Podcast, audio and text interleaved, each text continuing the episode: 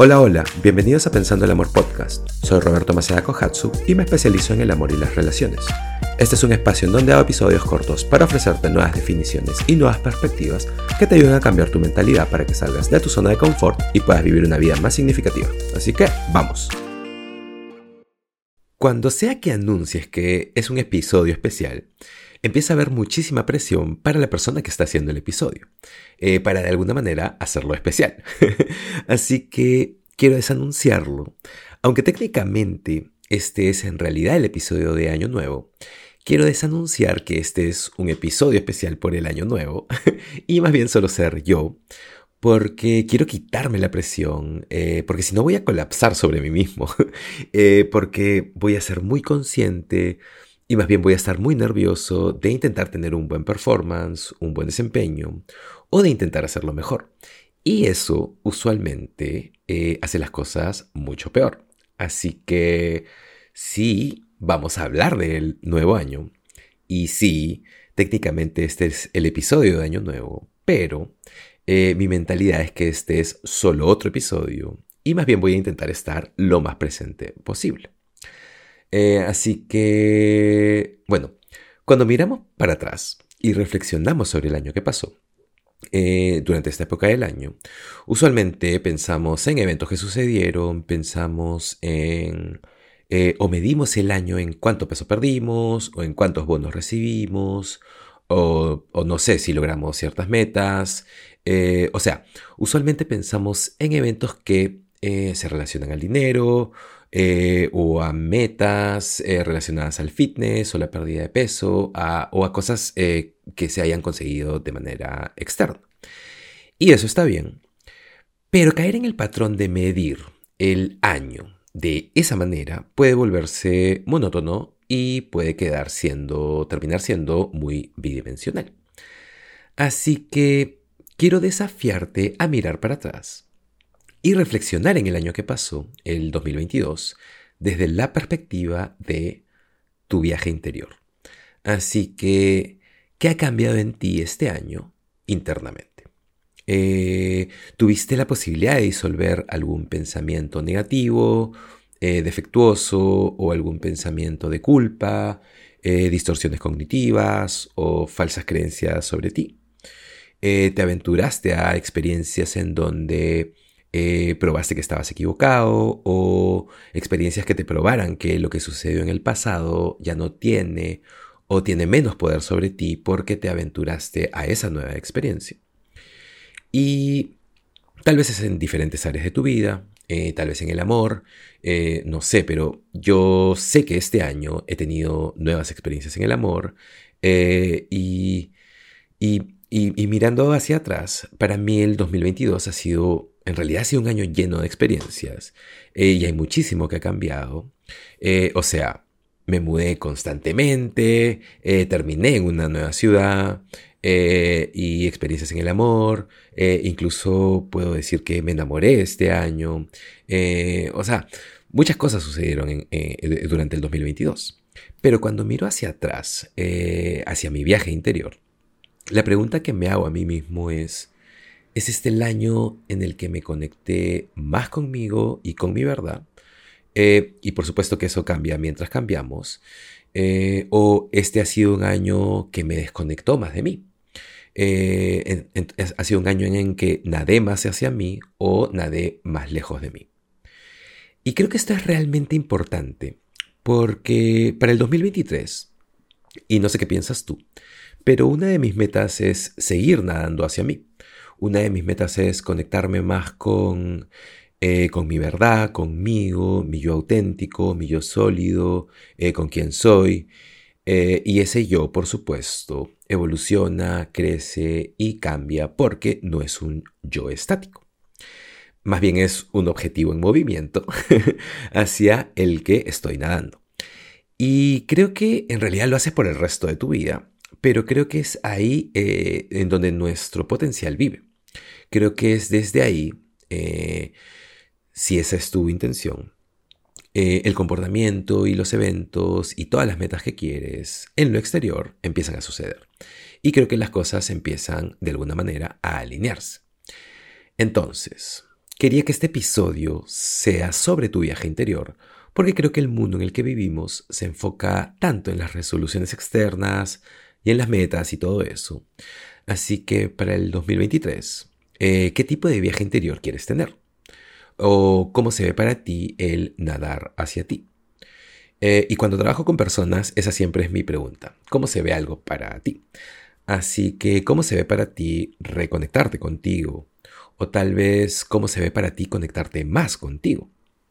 Eh, y mientras estás pensando en esto, eh, y tal vez lo estás visualizando, ¿cómo se ve eso en acciones en el 2023? ¿Qué te ves haciendo?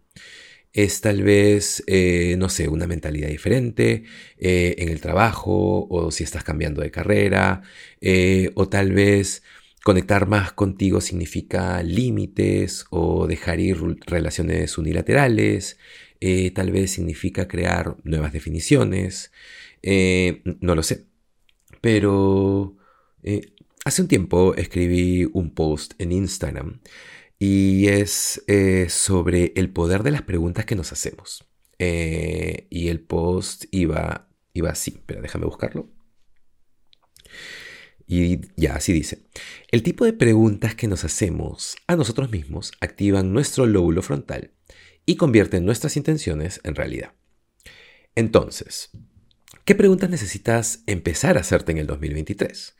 En donde puedas empezar a transformar tu forma de pensar, en donde puedas empezar a alinearte con diferentes estados, en donde puedas sacarte de una frecuencia baja y empezar a crear en lugar de solo sobrevivir y estar en pánico y estar en un constante estado de piloto automático.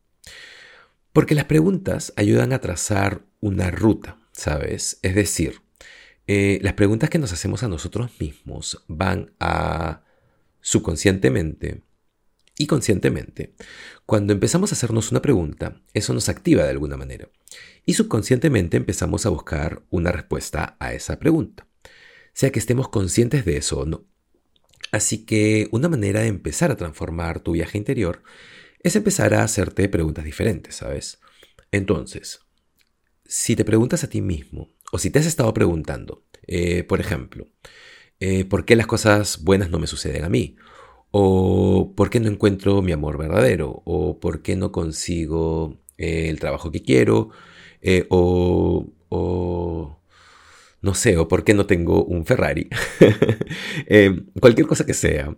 Eh, y en realidad solo estoy usando el Ferrari porque me encantan los autos, pero eh, cualquier cosa que sea para ti.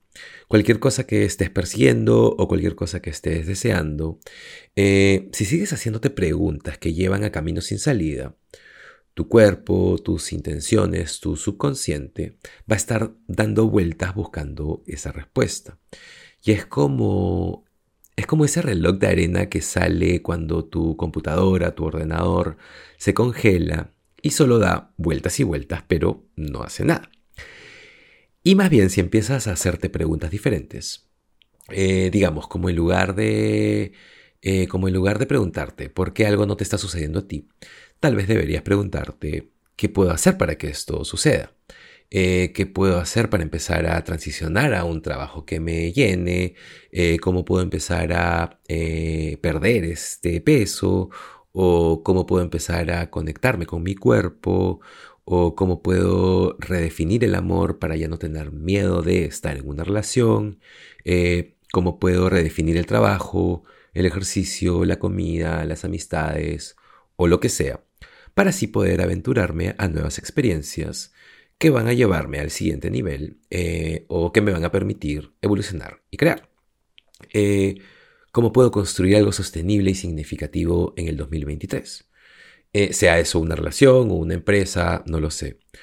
Así que empieza a hacerte preguntas diferentes y creo que ahora es el momento para empezar a hacerlo, para que tengamos un empuje, para que cuando ese fruto caiga, o bueno, no sé qué vas a hacer en el 2023, eh, más allá de entrar en un nuevo año.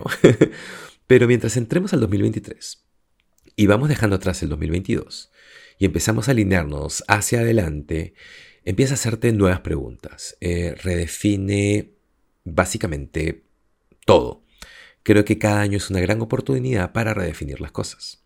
Así es como de alguna manera removemos todo. Y más bien cuando nos aferramos a las viejas definiciones, eh, usualmente funcionamos desde un lugar que ya no es honesto para nosotros. Y siempre que funcionamos desde un lugar que ya no es honesto para nosotros, empezamos a desconectarnos.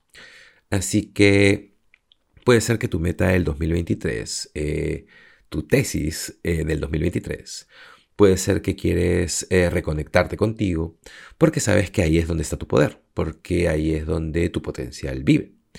Y al hacer eso, eh, no solo por ti, eh, sino por el mundo, vas a ser un mejor padre, hermano, eh, madre, hermana, compañero, esposo, esposa, novia, emprendedor, influencer, terapeuta o lo que sea que sea que hagas.